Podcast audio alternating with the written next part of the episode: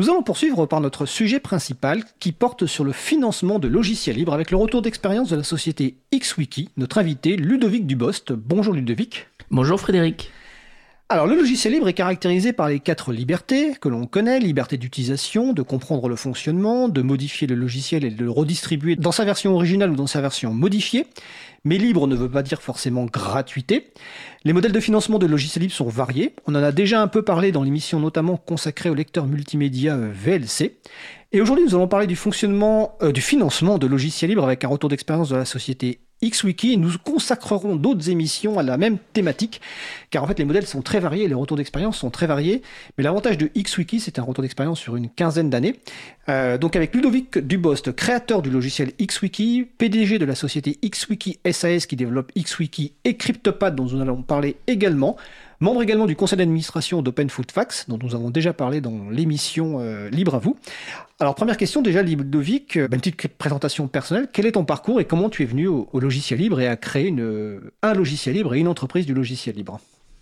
Euh, alors, bah, mon parcours, c'est que je, travaille dans l'informatique maintenant depuis bah, 25 ans. En fait, j'ai été passionné d'informatique euh, très tôt. J'ai eu un Apple IIc. Euh, j'ai commencé à programmer un peu dans mon temps libre. Ensuite, j'ai fait des études euh, d'études d'ingénieur et et puis en fait j'ai découvert internet lors de lors d'un stage dans la Silicon Valley en 1995 et, et en fait quand, quand, quand je suis revenu en France bah, j'ai voulu absolument travailler sur internet d'abord et, euh, et donc ça m'a amené en fait euh, à, d'abord trouver un job chez Capgemini, puis en fait j'ai été débauché par Netscape. Et donc j'ai travaillé euh, trois ans, deux ans et demi chez Netscape euh, au consulting, à, aider à mettre en place les, logiciels serveurs de Netscape, type mail, serveur web, et j'ai commencé à toucher un peu aux logiciels collaboratifs dans cette optique-là, mais j'ai surtout vu chez Netscape, en fait, euh, une concurrence exacerbée entre Microsoft et, et, et Netscape. Euh, j'ai aussi vu l'émergence de Mozilla. En fait, j'avais même candidé pour euh, travailler pour Mozilla quand j'ai quitté Netscape. Euh, en fait, j'ai dit bah je ferais bien ce job-là et puis finalement ils me l'ont pas proposé. Il y avait très peu, il y avait que cinq personnes qui bossaient sur Mozilla à l'époque et, et donc donc finalement j'ai quitté. J'ai bossé dans une dans une start-up française qui faisait de la mesure d'audience de, de sites internet. Et, euh, et en fait, euh, bah, je suis resté trois ans dans cette société qui a été une, une, une start-up qui a un peu euh, tout le profil. Euh, C'était une des premières sociétés françaises à rentrer en bourse avec quasiment pas de revenus et qui a explosé dans la bulle internet. J'ai été un millionnaire virtuel parce que j'avais 1% de la société comme stock option au départ. Donc c'était vraiment le, la start-up parfaite et et en fait, en sortie de ça, bah, ça m'a fait pas mal réfléchir. Euh, et, euh, et puis, euh, je m'étais. Alors, d'abord, en fait, j'ai démarré dans le logiciel libre plus sur la problématique de technologique.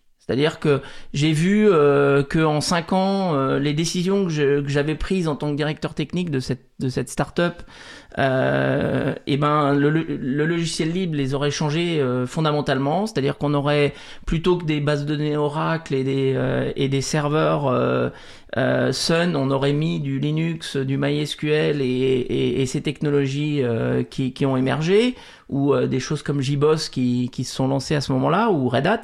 Et donc euh, j'ai trouvé qu'il y avait quand même quelque chose de, de très fort là-dedans, donc une opportunité. Et donc j'ai décidé de créer la, société XWiki sous forme de logiciel libre. Et puis alors il y avait un aspect idée, hein, j'avais envie de créer une société, j'avais envie de créer quelque chose dans le partage de connaissances chose que j'avais fait chez Netscape. Et donc, euh, donc je me suis lancé dans XWiki. Euh, et, euh, et, donc j'ai décidé de le faire sous forme de logiciel libre. Ma première, mon premier contact au, logiciel libre était plutôt sur, bah, ça a l'air de quelque chose de très intéressant qui marche. Et, et ça avait l'air d'être quelque chose qui marche et donc j'ai voulu me lancer là-dedans. D'accord. Alors, euh, très bonne introduction et j'apprécie notamment le passage par rapport à la bulle Internet qui t'a appris un certain nombre de choses que tu as sans doute ensuite mises en application. Alors, j'avais oublié de préciser que si vous décidez, enfin, si vous souhaitez participer à notre conversation ou euh, poser des questions ou intervenir, n'hésitez pas à nous rejoindre sur le salon web dédié à l'émission sur le site donc causecommune.fm, bouton chat. Le salon, c'est dièse libre à vous. Il y a déjà Marudil qui fait un petit commentaire sur la réponse du Ludovic. Euh, donc voilà, donc ça c'est présentation personnelle. Tu vas commencer un petit peu à parler de XWiki. Alors on va en revenir évidemment dans, dans, la suite de, la, de, notre échange parce que c'est le retour d'expérience sur XWiki. Mais est-ce que rapidement tu peux nous dire quand est-ce que la société a été créée, un petit peu le, domaine d'activité, le nombre de personnes dans l'équipe en quelques mots? Mm. Alors j'ai créé le logiciel en 2003, j'ai créé la société en 2004, quasiment dans la foulée. Donc c'était un projet euh, euh commun en fait, créer un logiciel et une société.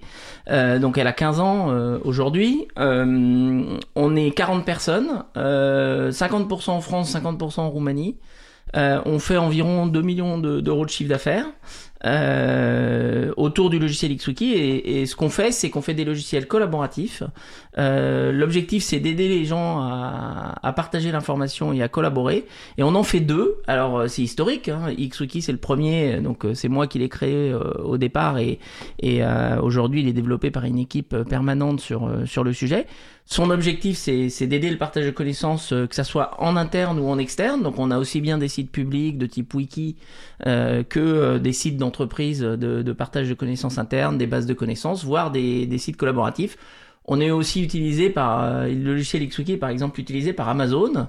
Euh, qui, qui, a ses propres problèmes euh, en tant qu'acteur du logiciel libre, enfin en tant que moi acteur du logiciel libre, euh, je, je, vois des, des, des, problèmes autour de, de des, des, sociétés comme Amazon, mais c'est un utilisateur d'XWiki qui a, qui a choisi XWiki pour faire euh, un, son intranet en mode wiki.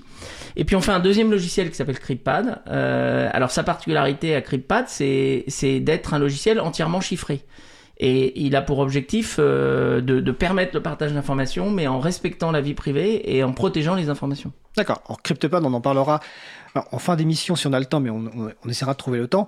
Euh, là, on va se concentrer euh, sur le retour d'expérience, notamment de, de, XWiki. Donc, avec un sujet, donc on va pas rentrer dans le détail sur ce que fait XWiki, parce qu'on pourrait y consacrer une émission entière à ça, mais on retient que c'est un outil de logiciel collaboratif, utilisé par des entreprises, par des collectivités, peut-être pas orienté grand public, je ne sais pas. Non, il n'y a pas beaucoup de grand public qui utilise XWiki, il y en a un petit peu, on a des, on a des sites open source qui utilisent XWiki, euh, donc il peut y en avoir, mais... Euh, mais c'est pas la cible principale. C'est plutôt de l'organisation. D'accord.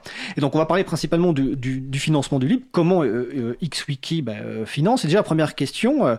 en introduction, j'ai rappelé que logiciel libre et gratuité, c'était deux choses différentes. Donc pourquoi aujourd'hui le, le financement du libre est un enjeu? Pourquoi c'est important important et euh, est-ce que tu peux peut-être présenter rapidement quelques modèles de financement de logiciels libres et peut-être les difficultés ou ce qui manque C'est en introduction déjà générale. Alors, le, truc, c'est que euh, quand euh, moi, moi, en tant qu'acteur du logiciel libre, j'y vais parce qu'il y a un aspect technologique, parce qu'il y a quelque chose qui fonctionne, et j'y vais aussi petit à petit d'ailleurs, pas forcément au début, euh, par conviction. C'est-à-dire que euh, c'est important que les choses soient libres. Alors au départ, euh, conviction de, liée à la souveraineté. si on veut réussir des sociétés de logiciels en Europe, il y a peut-être quelque chose qu'il faut changer par rapport aux règles de concurrence avec les Américains. J'avais vu Netscape se faire massacrer par Microsoft, donc donc ça posait des vraies questions sur qu'est-ce qui marche, qu'est-ce qui peut marcher pour une société européenne. Moi, j'avais pas envie d'aller aux États-Unis, j'avais envie de rester en France. et et, donc, euh, je me suis dit, il faut, faut, changer les règles du jeu. Donc, il y avait un aspect euh, souveraineté. Euh, économiquement, si on veut réussir, l'arme du logiciel libre est une arme très intéressante pour l'Europe. Ensuite, j'ai découvert plus. J'ai découvert euh, ce que dit la FSF, la Fondation pour le logiciel la, libre, la fondation, la Free Software Foundation. Et où en fait il y a un aspect contrôle de l'individu sur le logiciel libre. Alors ça c'est quand même quelque chose qui me touchait aussi. Et je trouvais intéressant. Alors maintenant, le problème, c'est qu'une fois qu'on a dit ça, ça serait vachement bien qu'il y ait du logiciel libre. Mais comment on en vit? Et comment on, on, gère la contradiction entre le fait que si on diffuse un logiciel sous licence libre, il est quelque part gratuit, il n'est pas obligatoirement gratuit, c'est-à-dire qu'on n'est pas obligé de tout faire gratuitement nous, en tant qu'éditeur, en tant que personne qui produit le logiciel, mais le code est là, il est gratuit, on, accepte la concurrence euh, de toute personne qui viendrait se brancher sur ce code pour construire quelque chose de plus. Alors comment on gère cette contradiction entre d'un côté on, libère de la concurrence euh, et de l'autre côté il faut bien qu'on vive et qu'on paye les personnes? Et, j'ai découvert au fur et à mesure du démarrage du business XWiki, euh, euh, d'abord un, les gens qui me posaient la question, mais pourquoi ça marche, pourquoi ça va marcher votre boîte si elle est en logiciel libre Donc euh, comment répondre à ces questions-là?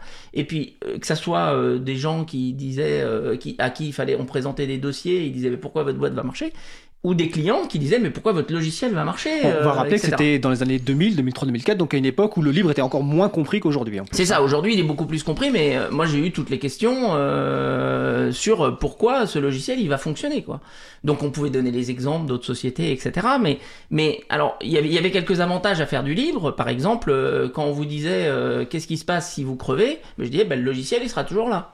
Euh, et ça c'est un, vrai avantage. Euh, à partir du moment où on avait aussi un autre avantage, c'est que quand on faisait du commerce, euh, quand on venait présenter le logiciel, on pouvait montrer des références. Puisque finalement, en diffusant le logiciel euh, sur Internet, ben, on avait des gens qui se mettaient à l'utiliser, y compris des gens euh, connus. Moi, euh, on a eu euh, Oracle qui a utilisé XWiki. Je l'ai utilisé. Aujourd'hui, j'utilise le fait qu'Amazon euh, utilise XWiki. Ça, ça, ça crédibilise le logiciel. Alors ça, c'est un vrai avantage au niveau, au niveau business de pouvoir crédibiliser son logiciel par ça. Par contre, il reste toujours le problème de comment on négocie le prix, comment, qu'est-ce qu'on vend, si le logiciel est gratuit, et, et je l'ai vu, moi je l'ai découvert petit à petit, on a vu ces problèmes-là et ces difficultés. euh, bah, quand on embauche des commerciaux, le commercial il est là, euh, c'est quelqu'un qui est là pour vendre et pour gagner de l'argent. Euh, dès qu'il voit une difficulté pour gagner de l'argent, euh, il commence à se dire oh là là, euh, euh, c'est en- c'est ennuyeux, ça m'embête, euh, ça, c'est, Oui, parce que- j'y arrive pas, etc. Je suppose que tu as embauché des commerciaux, des commerciales qui avaient l'habitude de vendre entre guillemets des licences, ce qui est plus simple à vendre que là, il fallait vendre un modèle de financement différent. quand Alors même. moi, ouais, XWiki a eu un très bon commercial qui venait du logiciel propriétaire, mais qui, qui, qui, qui comprenait euh, finalement très bien aussi le logiciel libre et qui était intéressant. Et puis on a eu un commercial, des, un commercial très jeune qui, qui finalement n'avait pas de, de pré, euh, de préexistence euh, de métier avant. Mais, mais quoi qu'il en soit, on, on- voit que la vente de logiciels libres, ça se ça, ça se fait pas de la même manière. C'est-à-dire qu'on vend pas le logiciel libre de la même manière qu'on vend du, du, du logiciel propriétaire.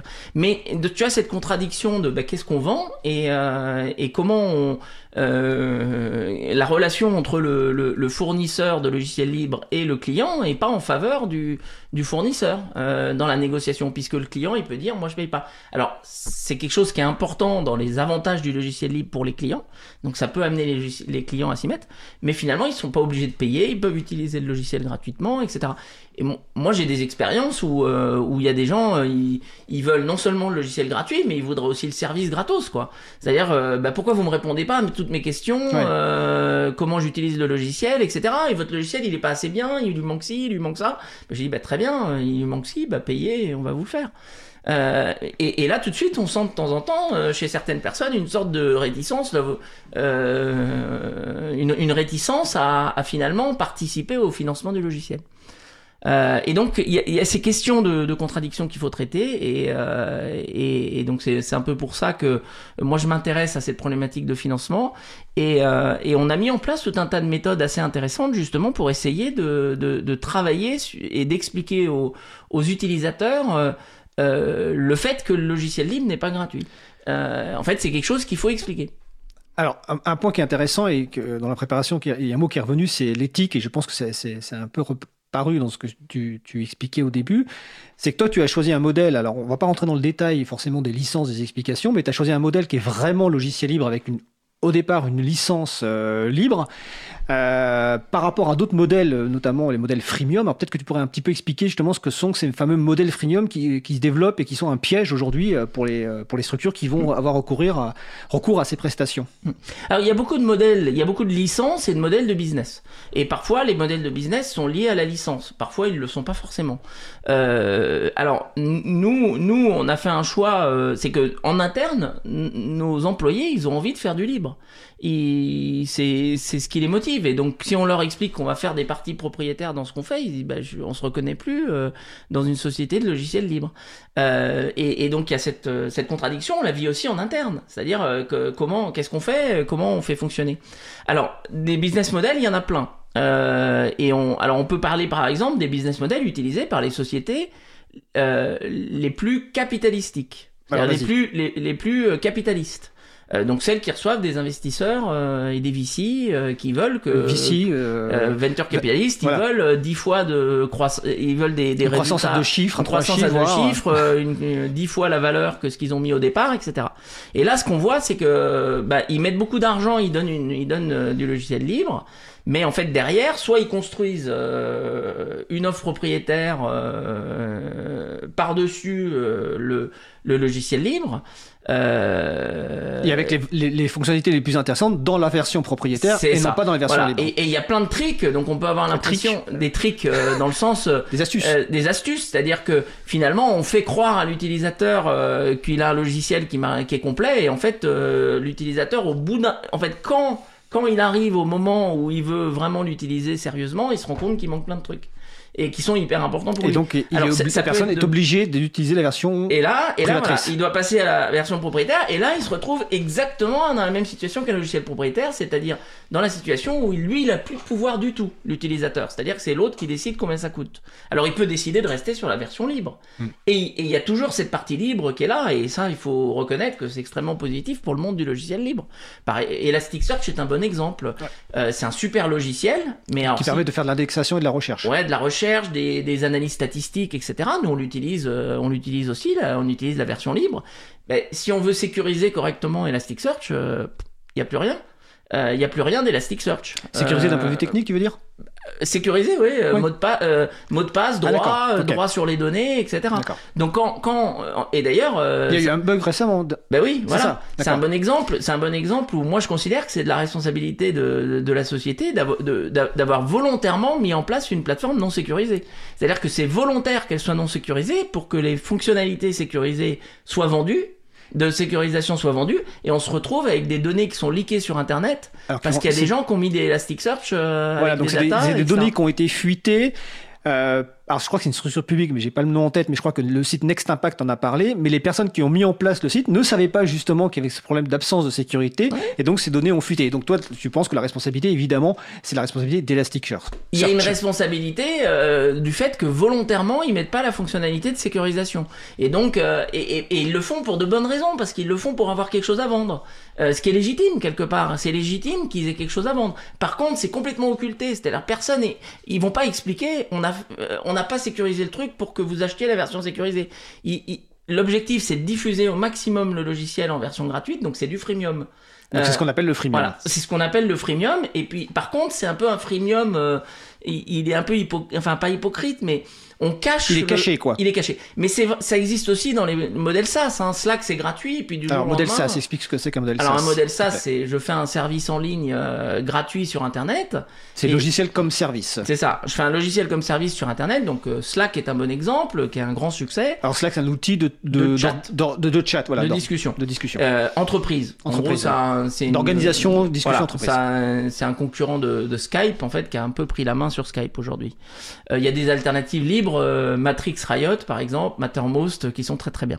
Alors euh, tous les noms techniques qu'on va citer, on va essayer d'expliquer un petit peu, mais sinon vous, on mettra vous- des liens. on mettra des liens sur le site de, de l'April et sur le site de Cause Commune. oui.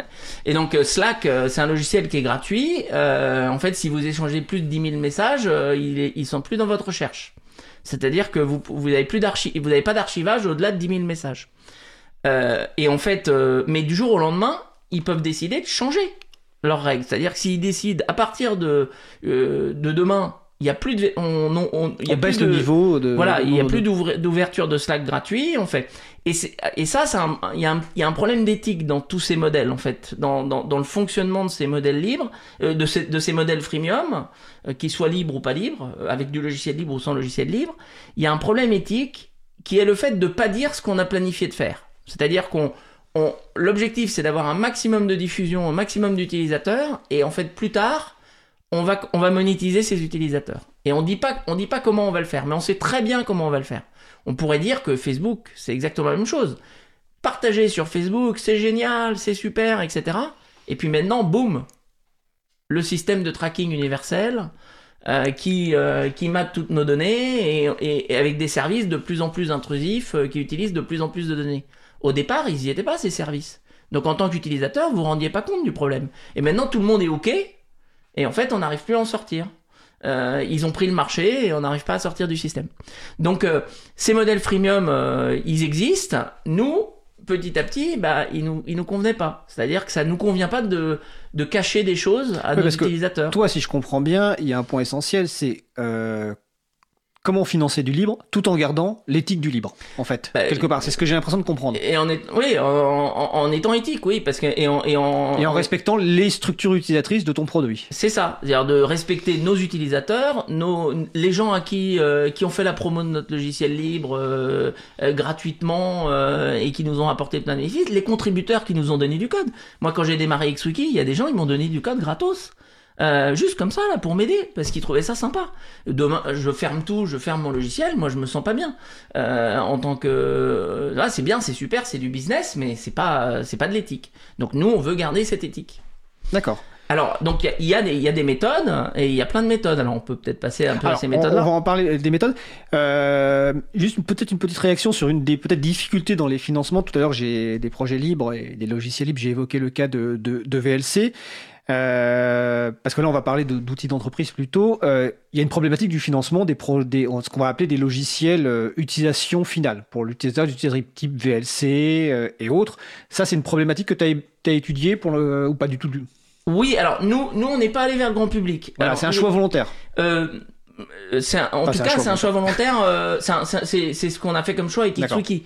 Maintenant, Cripad, il va vers le grand public. Oui, ouais, c'est ça. Euh, on en parlera. D'accord. Euh, il, il va vers le grand public et, euh, et, et, et- pour plein de bonnes raisons. C'est plus, c'est plus par rapport à l'usage du produit XWiki qu'il va plus vers le- l'entreprise et l'organisation que vers le grand public. D'accord. Euh, c'est sera- pas euh, c'est pas forcément un choix personnel ou d'avoir absolument envie de faire de l'entreprise ou absolument envie de faire du D'accord. de, de, de pas faire de grand public. Et, et on- quand on parle de CryptoPal, on verra qu'il y a de- des modèles de financement qui, qui dépendent justement de la cible aussi. Et, et les problèmes de financement d'un VLC ou d'un XWiki ou d'un Cripad sont pas du tout les mêmes et il y a, il y a pas un modèle de financement valable pour tous les logiciels libres. Il y a plein de logiciels libres différents et donc il y a plein de il faut vraiment adapter. Donc moi après l'expérience que je peux présenter par rapport à XWiki par rapport à Cripad, elle est valable pour nos types de logiciels. Euh, elle sera peut-être pas valable pour tous les types de logiciels. D'accord, on va en parler juste après. On va, j'ai- je vais prendre une question, comme on- vu que sur le salon web, euh, il y a la question de Stéphane qui pose, euh, qui demande que dire euh, à la direction d'un système d'information d'une grande entreprise quand l'argumentaire principal est de trouver une personne entité sur qui taper en cas de problème? C'est le fameux argument. Bah, chez- quand je prends du Microsoft ou de l'IBM, je sais sur qui taper. Alors bah, quand on prend du XWiki, on tape sur qui? Ah bah on tape sur XWiki, il Voilà. n'y a pas de problème. Mais plus Euh, globalement, quelle est la réponse? Voilà. Non, alors ça dépend. Ça dépend Je, du- alors, je sais pas exactement dans quel contexte euh, les, les, les gens présentent ça. C'est-à-dire que est-ce que c'est un employé de la DSI euh, qui veut mettre du logiciel libre dans sa DSI, dans son entreprise, et les gars, et les gars lui disent non mais tu vas pas mettre un, tu vas pas mettre du Nagios euh, parce qu'il y a personne pour s'en occuper. Je suppose que l'argumentaire, Euh, c'est la comparaison entre des entreprises qui sont relativement petites par rapport aux grosses entreprises. euh, Oui, mais à la rigueur, c'est pas grave. Euh, Il y a derrière la plupart des logiciels libres, il y a soit une société euh, éditeur principal euh, euh, dans les logiciels d'entreprise, il y en a beaucoup. Il y en a beaucoup. Il n'y a pas tant de développeurs sur un logiciel libre. Euh, on va les compter, euh, on va les compter sur une doigt d'humain. Il n'y a pas besoin de tant de développeurs pour faire un bon logiciel. Hein. Faut faut, faut déjà euh, se rendre compte de ça, c'est-à-dire que euh, tu peux faire un bon logiciel avec très peu de développeurs. Euh, c'est pas le problème. La question est de savoir est-ce que tu as une entité juridique avec laquelle tu peux traiter? Alors parfois, bah, ça peut être un éditeur, parfois ça peut être des sociétés de services, mais je pense que dans tous les cas, si le problème du, si le seul problème de la DSI, c'est de trouver des entités juridiques euh, pour se garantir un bon niveau de, de service et, et savoir sur qui taper, on les trouve. Il suffit de payer. C'est le problème, c'est quand tu essayes de faire la gratuité et, avoir quelqu'un sur qui taper. Là, là c'est normal qu'il y ait personne. Ça peut pas marcher. D'accord. Alors n'hésitez pas si vous souhaitez participer à notre discussion, les personnes qui nous écoutent, à nous rejoindre donc sur le salon euh, web de la radio, donc euh, le site causecommune.fm. Vous cliquez sur le bouton chat et vous nous rejoignez sur le salon euh, dièse libre à vous.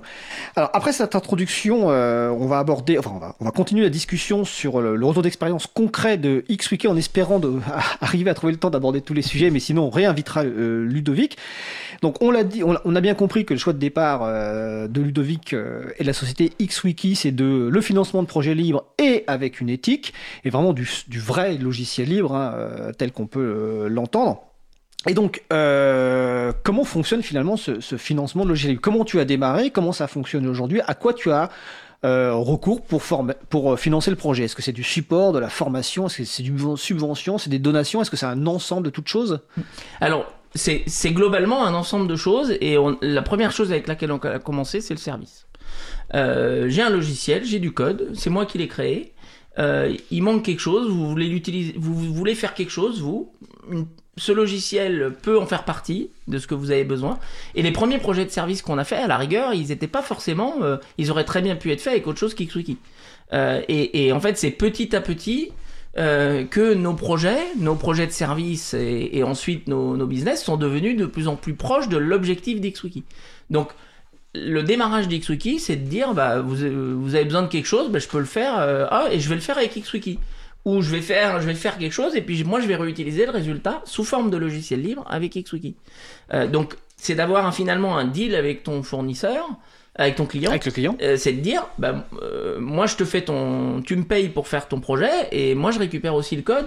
Il y, a- là, il y a une partie qui est pour toi et il y a une partie qui est, qui est libre et il y a une partie qui est finalement aussi pour nous entre guillemets.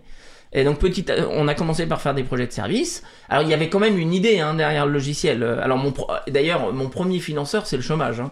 comme euh, beaucoup Comme de, beaucoup de gens, Voilà, hein. comme beaucoup de gens. euh, j'ai, quitté la société où j'étais avant euh, avec un deal.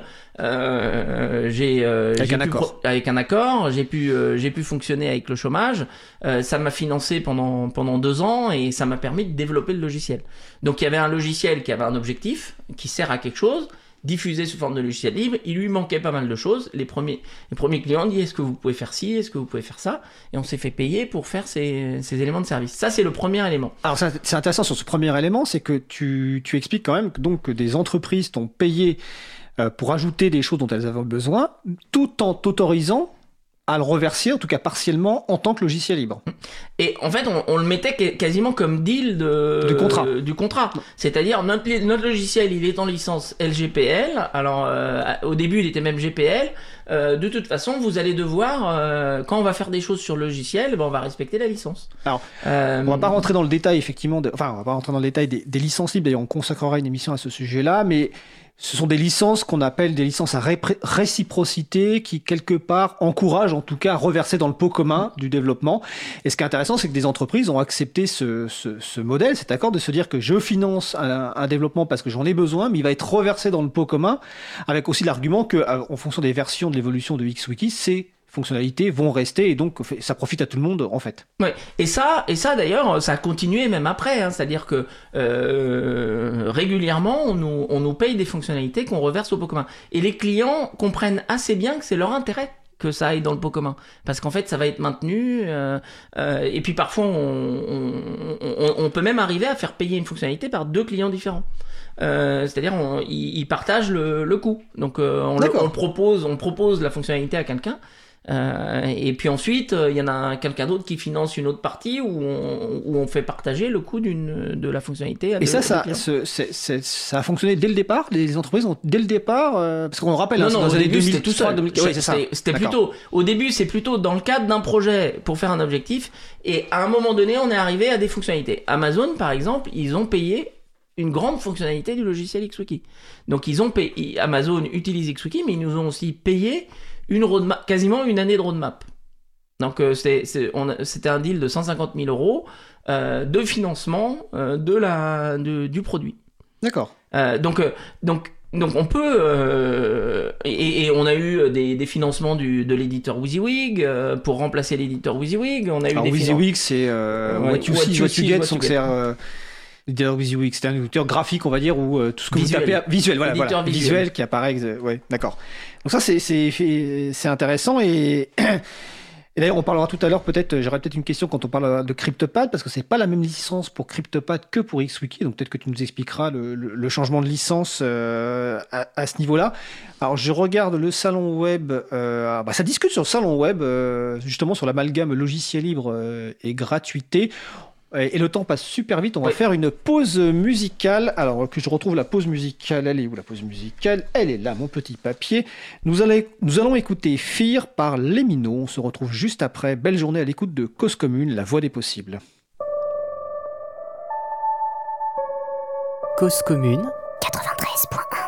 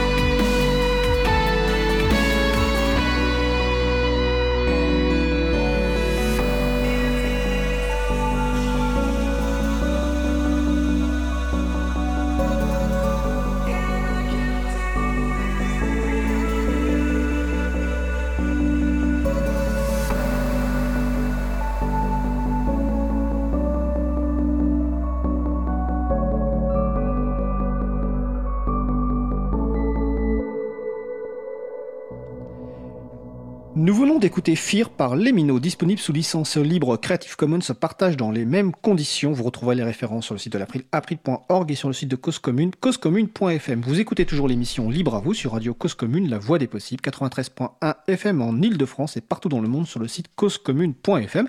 Nous parlons toujours du financement de logiciels libres avec le retour d'expérience de la société XWiki avec son fondateur Ludovic Dubost. Avant la pause musicale, nous parlions de la partie euh, service euh, support et euh, bah, une question pour relancer un petit peu sur cette partie-là, est-ce que ça, fonctionne sur le long terme cette partie service support? Est-ce que ça permet de, grossir Ludovic Dubost? Alors le service c'est très bien, mais, mais le problème effectivement c'est que c'est pas facile de grossir. Parce que si on embauche, en fait il faut embaucher pour pouvoir faire plus de services. Et si si du jour au lendemain vos clients vous achètent plus de services, euh, bah, vous avez plus de revenus et vous avez plus de quoi payer les personnes que vous avez embauchées. Donc en tant qu'entreprise, c'est pas facile. Donc on peut le faire avec des freelances, mais c'est très difficile aussi. Donc euh, donc c'est problématique. Donc ce qui est important euh, quand on est un éditeur de logiciels, c'est de se focaliser sur le revenu produit. Comment on génère du revenu produit? Le service, c'est super pour démarrer. Ça permet de démarrer, de partir de zéro et de financer doucement, petit à petit, son business. Mais c'est pas facile à scaler euh, la, mise à l'échelle. de monter à l'échelle et de grandir euh, sur ce, sur ce revenu-là. Donc nous, dès le début, on s'est posé la question, il est hyper important de vendre un revenu récurrent. Et donc ça, c'est le support. Donc le premier type de revenu récurrent qu'on a vendu, c'est le support. Euh, donc c'est d'associer à nos, à nos deals, de, à, nos, nos, à nos projets de service, un contrat de support. Alors justement, une chose qu'on a fait plutôt tardivement, c'est différencier le prix de service si le client prend ou pas du support. Au début, on, prenait tous les clients et on différenciait pas les clients. Même tarif pour tout le monde. Bah maintenant, si vous prenez pas de support, c'est 50% de plus sur le prix du service. D'accord. Euh, une deuxième chose qu'on a fait euh, pour euh, pour et, pour pour, pour pour mettre en avant les, les offres de service de, de support, c'est de, de dire vous avez un prix pour 3 ans de support et c'est plus cher si vous prenez qu'un an. Donc si vous nous suivez dans le long terme, on, fait, euh, on fait, on, C'est-à-dire que la fidélité vous permet de, payer moins cher. C'est intéressant parce qu'il y a beaucoup d'éditeurs de logiciels font ça. C'est-à-dire euh, quand mon commercial il est venu euh, au début d'XWiki m'apporter un peu cette expérience des grands éditeurs de logiciels, c'était 3 ans pour le prix de 2, 5 ans pour le prix de 3. Alors, c'est exactement la même chose en fait. Nous, ce qu'on fait avec 30% de moins si c'est si c'est 3 ans, mais en fait, c'est pas présenté de la même manière. Et, et, et c'est-à-dire que finalement, on, on, présente le fait que si vous nous accompagnez sur le long terme, voilà, on vous fait pas le même prix. Et, c'est la même chose avec l'augmentation du 50% de support. Et le fait d'avoir défini ces, politiques-là euh, sur notre site et, euh, et, dans notre politique commerciale, bah fait qu'on a, on engage la discussion sur le logiciel libre avec le client. Et pour moi, ça a été quelque chose de très important. Euh, et c'est assez récent. On a, on a démarré ça en 2016-2017.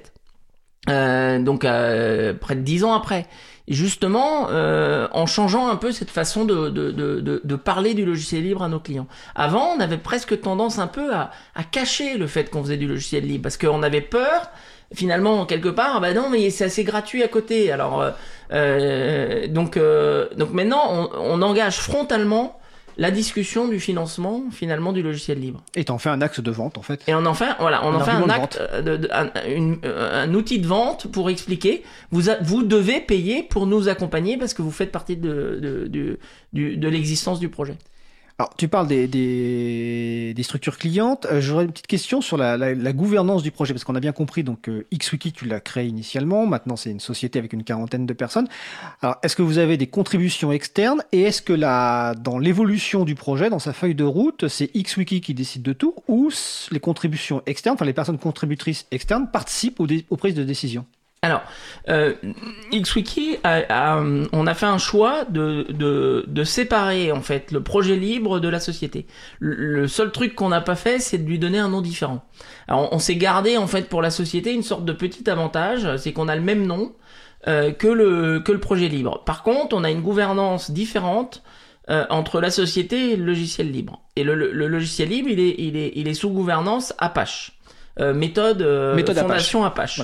C'est-à-dire, euh, c'est les, les gens qui, qui codent, qui participent au code, peuvent voter. alors maintenant, ce qui est compliqué dans le domaine du logiciel libre d'entreprise, c'est qu'il n'y a pas tant de contributeurs que ça. C'est-à-dire, alors il y en a, hein. Euh, il y, a, y, a des, il y a des contributeurs euh, actifs, euh, un, un, peu actifs, mais ils ont rapidement pas l'activité d'un employé permanent.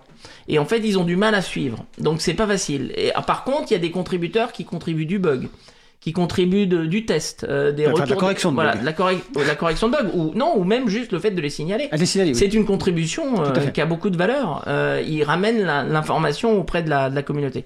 Et donc nous, on, on a une approche très ouverte vis-à-vis de toute personne qui veut participer dans le, dans le projet. Par contre, et c'est le cas de pas mal de projets libres d'en- d'en- d'entreprises, c'est que c'est difficile d'avoir un nombre de contributeurs élevé. C'est-à-dire que rapidement, euh, c'est l'en- c'est c'est l'entreprise principale qui, qui fournit le maximum de, de développeurs. C'est le cas de Drupal aussi, par exemple, Drupal, c'est pour faire et des qui pourtant web. a une communauté bien plus grande euh, que XWiki encore. D'accord. Euh, on va continuer sur, le financement et le retour d'expérience d'X- d'XWiki, euh, notamment sur la partie, euh, un point intéressant, sur la, l'appel, de répondre à des appels de, financement de projets de recherche français et européens. Tu l'as utilisé à la fois pour XWiki et CryptoPad. Peut-être l'occasion aussi d'expliquer un petit peu CryptoPad et aussi les donations, parce que c'est un, un modèle complémentaire. Alors, euh, euh, les éditeurs de logiciels ont la chance en Europe de pouvoir faire appel à des fonds publics, euh, et qu'on soit éditeur de logiciels libres ou pas libres. Euh, et euh, moi, j'encourage tout- toute personne qui, qui veut développer des logiciels de faire le plus possible appel à ces fonds publics. Et donc, euh, XWiki, euh, dès 2006, a commencé à participer à des, à des projets de recherche, d'abord collaboratifs. En fait, c'est, euh, on a collaboré avec Mandriva à l'époque, euh, qui malheureusement n'existe plus aujourd'hui. distribution GNU Voilà. Linux à Là, l'époque. voilà, maintenant, il y a Magea qui est Voilà. devenu euh. Magea. Exactement. Et, euh, et donc, on est rentré dans ces, dans ces projets de recherche euh, collaboratifs euh, qui, euh, et, et qui, entre autres, sont assez accueillants vis-à-vis du logiciel libre. Parce que finalement, pour des fonds publics, financer de la recherche qui va être mis sous forme, euh, dont, dont l'application va être mise sous forme de logiciel libre est, euh, est un a- point positif. Il y a une certaine logique. Voilà, il y a une certaine logique, ça va pouvoir être utilisé plus largement que juste les acteurs euh, du projet de recherche. Parce que l'objectif d'un projet de recherche, c'est pas de financer euh, la R&D d'une société particulière. Euh, l'objectif d'un projet de recherche, c'est de faire avancer l'état de l'art euh, d'un côté euh, sur la partie recherche et puis aussi de d'aider euh, d'aider quand même des entreprises à émerger euh, euh, dans, dans ce cadre-là. Donc les logiciels libres sont plutôt bien reçus euh, dans, dans ces différents projets de recherche, qu'ils soient français ou européens.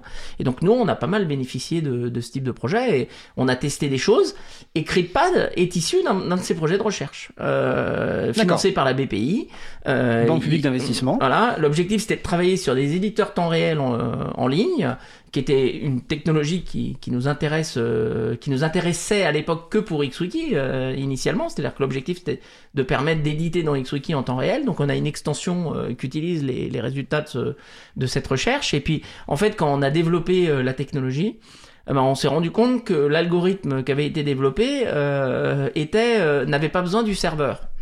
En fait, c'est-à-dire euh, Tout se fait sur le poste client, c'est ça? C'est ça, que la, la- la logique principale se fait sur le poste client et le serveur ne servait que de relais aux données, euh, mais n'avait pas besoin de les connaître. Et là, on s'est dit, mais euh, attendez, euh, on peut chiffrer la donnée. Et le fait de pouvoir chiffrer une édition temps réel, finalement, ben, on l'a vu comme une, un résultat de recherche vraiment très important. Pourquoi? Parce qu'en fait, à partir de là, on, s'est rendu compte qu'on pouvait construire une application collaborative complète à base de, ce système de, de, de données temps réel synchronisées euh, sans que le serveur puisse connaître le- la donnée. Et donc on a décidé de développer CryptPad et la logique de CryptPad, c'est pas uniquement de faire de l'édition temps réel d'un document, c'est de faire une plateforme collaborative complète, mais à aucun moment celui qui gère les données sur le serveur ne peut accéder aux données de ses utilisateurs. Alors, Et en fait, c'est quelque chose qui existe très peu. En fait, euh, qui n'existe même pas, quasiment pas, sauf pour quelques applications très particulières. Et, et dans CryptPad, on fait tout un tas d'applications sur le même modèle. Alors, pour les personnes qui veulent tester, euh, en l'occurrence, euh, donc c'est cryptopad.fr, c'est ce qu'on appelle le, le- le zéro connaissance. C'est-à-dire qu'en fait, le serveur n'a aucune connaissance des données qui sont euh, éditées parce que tout se passe sur le poste client quelque part avec du chiffrement. Euh, au départ, c'est un Framapad. Hein. alors voilà, c'est ce que j'allais voilà. dire. Au départ, c'est un Framapad, sauf que c'est une extension qui permet euh, d'avoir de la, donc, la collaboration, l'édition collaborative, mais vraiment avec du chiffrement et sans connaissance sur le serveur des données. Euh. Et donc ça, c'est le, le, le, point de départ, donc c'est un financement de projet de recherche français. Donc. Tout à fait. Donc au départ, c'est un financement de projet pour XWiki de technologie. Dans le cadre de ce projet, on a dit bah on va faire un, un deuxième projet. Il était même pas prévu en fait au départ euh, de, de, lancer en tant que produit. Euh, l'objectif c'était de lancer un, des prototypes. Et puis on s'est rendu compte que c'était viable et donc on a décidé de le lancer. Mais alors un an avant la fin du projet de recherche, on s'est dit mais comment on, comment on fait pour le continuer? Euh, et donc, euh, donc là, on a décidé de faire appel à de la donation et de faire des souscriptions. Donc en fait, CritPad, c'est un logiciel libre euh, qui a une version gérée par nous qui s'appelle critpad.fr. Euh, c'est notre instance CritPad, un peu comme Mastodon à son instance. Et en fait, les, les, là, si vous dépassez 50 mégas, il bah, faut payer. Et en fait, ce qu'on a à ce moment-là, ce qu'on a décidé, c'est qu'on allait faire les souscriptions et les donations en même temps et qu'on allait expliquer en fait l'importance de financer le projet. D'accord. Euh, et donc l'aspect donation était très important pour pour expliquer pourquoi il y avait euh, pourquoi il n'était pas gratuit le, le service cryptpad.fr et pourquoi on encourageait que de nous payer d'une façon ou d'une autre. Et, euh, et, ce qui est très intéressant, c'est qu'on a vu que quand on a lancé les donations et lancé les explications autour des donations, ce qu'on a fait sur Open Collective, qui est un service très intéressant euh, pour, euh, pour justement demander des, des, des fonds pour du logiciel. Donc justement, en une phrase, Open Collective Open Collective, c'est une plateforme où on peut créer son collectif pour financer quoi que, quelque chose qui est libre. Euh, mais ça peut être pas forcément du logiciel. On peut aussi décider de financer une conférence, par exemple. D'accord. Et ça permet de euh, gérer les, les, les, donations, etc. Et, et, ça gère les donations et on, on, peut prendre des paiements, on voit qui a payé. Et alors, un des, moi, ce que j'aime bien dans Open Collective par rapport à d'autres systèmes aussi qui ont été lancés, euh, c'est que c'est orienté sur finance, un peu finance ouverte. C'est-à-dire présenter. Euh, L'objectif, c'est so soyez ouvert en fait, présenter euh, de la donnée transparente sur votre projet. Donc c'est et c'est ça que j'ai trouvé très intéressant et c'est une des raisons pourquoi j'ai bien aimé cette plateforme. Et donc c'est ce qu'on fait avec CryptPad, c'est qu'on a décidé au passage d'ouvrir les finances de CryptPad. Alors pas les finances complètes d'XWiki, c'est compliqué, euh, ça nous prendrait beaucoup de temps et pour le moment on est on est c'est compliqué de le faire. Mais on a on a pris le budget CryptPad et on a ouvert les finances de CryptPad, euh, incluant non seulement euh, les fonds qu'on qu obtient euh, par Open Collective, les fonds qu'on obtient par les souscriptions sur CryptPad.fr, ou les fonds qu'on obtient par des, par, des financements de recherche. Et donc, alors, et pour finir, ce qui était très intéressant, c'est que le fait d'avoir ouvert et expliqué le, les, les, les, donations, la, la, la partie donation, eh ben, ça a augmenté les souscriptions. Quand tu, quand tu expliques à quoi sert l'argent, ça augmente le don. Pas que le don.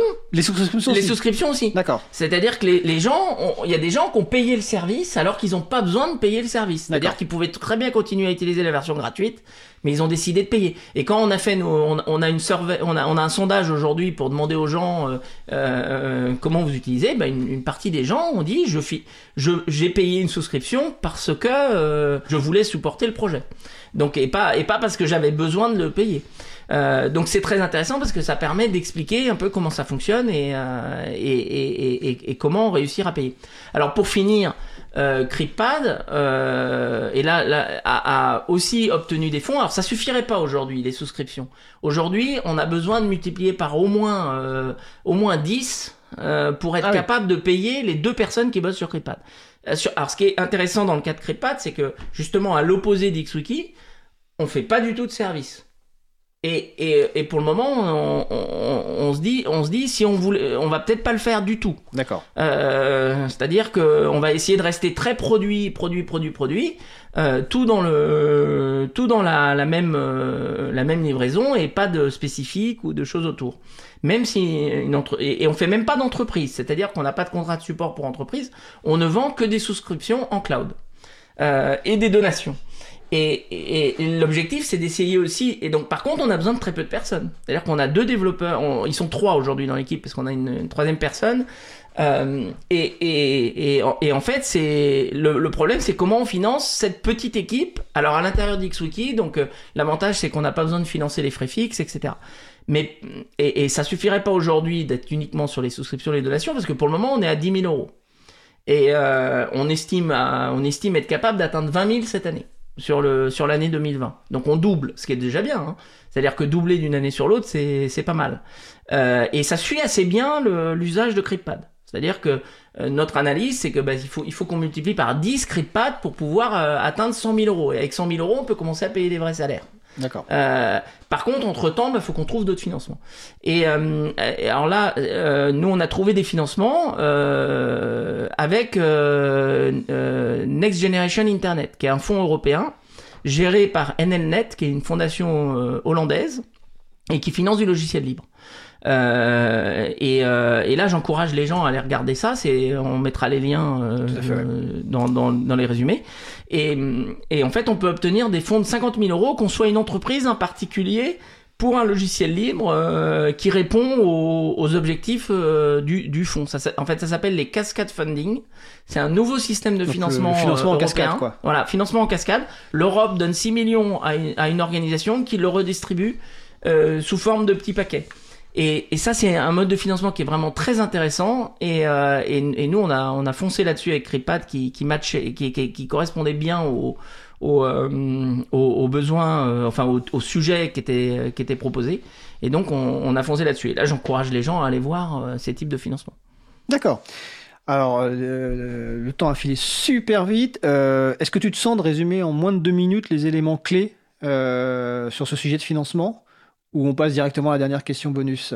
Euh, non, non, non, je peux résumer en, en, en, en 10 minutes. Alors, l- la première chose que j'aimerais que les gens retiennent de la problématique de financement du logiciel libre, c'est déjà qu'on on peut se financer. C'est-à-dire qu'il y a, plein de sources de financement, euh, euh, à commencer par le service, euh, on peut développer du logiciel libre, on peut vivre de faire du service. Alors, on va pas devenir riche, il faut être clair. Euh, mais ça doit pas, il faut pas, il faut pas que ça soit l'objectif. Euh, il faut pas faire du logiciel libre dans, l'optique de se dire qu'on va devenir riche. Il faut faire du logiciel libre parce qu'on a envie de faire du logiciel libre et parce que c'est le boulot qu'on a envie de faire tous les jours. Euh, et donc la première chose, c'est qu'il y y a des financements. Par contre, si on veut pouvoir avoir un peu plus de moyens de, de, de, de personnes, c'est-à-dire euh, dépasser euh, euh, deux, trois ou d'être juste dans son coin en train de trouver des financements, ce qui a aussi un intérêt parce que quand on grossit un peu l'entité, bah on peut on peut aussi demander plus de choses à, à- y compris aux fonds publics. On peut pas demander des fonds publics euh, en étant tout, en étant tout seul, à part NGI qui est intéressant. Euh, euh, si on veut pouvoir grandir, avoir un peu plus d'impact, eh ben il faut aller vers le produit. Et donc, faut trouver des moyens de, de, de, vendre du produit. Donc, le support, euh, les souscriptions, les donations, de vendre le travail qui est fait sous forme de logiciel libre. D'accord. Donc en combinant plusieurs euh, méthodes, on arrive à faire une société euh, qui, existe depuis 15 ans et qui se développe. Avant la dernière question bonus, je prends une dernière question sur le salon web. Alors là, il faudra vraiment répondre en 30 secondes. Euh, une question bah, de Anne euh, qui sera dans le, sujet suivant. Est-ce que le temps de recherche de financement ne prend pas le pas sur le temps de développement du code? Alors là, en 30 secondes. Non, ça prend ça prend quand même pas le temps, mais oui, oui, il est vrai que on, parfois on se sent un peu, à certains points de vue, un peu comme une ONG. C'est-à-dire qu'on sait d'une ONG qu'en moyenne, elle passe 15-20% de leur temps à chercher des fonds. Et oui, oui, c'est vrai, on passe un certain temps à chercher les fonds, mais ça vaut le coup. C'est-à-dire que c'est le seul moyen, c'est aussi le seul, le seul moyen de grandir. Euh, alors maintenant, euh, si, on arrive à bien cibler euh, ces actions, on, arrive à les amener dans la bonne direction. D'accord. Alors dernière question, je précise que je, on a du timing parce que tout simplement le sujet d'après étant enregistré, on est obligé de, se finir à un certain temps pour ne pas dépasser. Un coup de cœur de lecture ou autre, je crois que tu voulais nous parler alors très rapidement d'un livre auquel tu as participé, ou sur lequel tu été interviewé, qui s'appelle donc Déclic de Maxime Gage et Anne-Sophie Jacques. Donc euh, là, pareil, en 30 secondes. Oui, alors euh, bah, il, est, il est sorti il y a trois semaines, hein, si je me trompe pas. Euh, moi, j'ai eu la, la chance de faire partie des interviewés euh, et de, de, de, de ce livre. Et ce que je trouve très intéressant euh, dans, dans ce livre, c'est que donc il, il présente en fait comment, euh, enfin comment vivre dans le numérique, comment comment utiliser le numérique sans tomber dans le piège des géants du web. Donc euh, on est tous euh, sensibles aujourd'hui, euh, on entend tous les problèmes autour des GAFAM, euh, donc les GAFAM, Google, Apple, Facebook et compagnie. Euh, et, euh, et comment, comment on peut profiter des, des services numériques sans tomber dans tous les problèmes associés à, à, à cette domination massive du, de l'Internet par ces acteurs. Et ce que je trouve intéressant, c'est que bah, ce livre, il consacre pas tout le bouquin à râler, il consacre aussi le bouquin, une partie du bouquin, à montrer les solutions qui existent. Et donc c'est un peu dans ce cadre-là aussi que j'avais été interviewé. Euh, justement, un des pans euh, qui est repris de mon, de mon intervention, c'est le financement par les fonds publics, euh, recherche, etc. Et, et donc euh, il y a cette partie-là, et puis il liste aussi des solutions. Euh, regardez, il y a ça comme logiciel qui existe, comme alternative. D'accord, donc c'est le livre Déclic de Maxime Gage et Anne-Sophie Jacques, édition Les Arènes, euh, 240 pages, et effectivement, c'est et s'il existait un autre Internet respectueux de, de nos libertés avec des solutions pratiques, donc je vous encourage à le commander, à le lire. Bah, écoute, euh, merci Ludovic, donc c'était Ludovic Dubos de la société XWiki pour ce retour d'expérience sur le financement de logiciels libres. Je pense qu'on aura l'occasion de te réinviter pour une prochaine émission. Je te souhaite une bonne fin de journée. Merci Frédéric.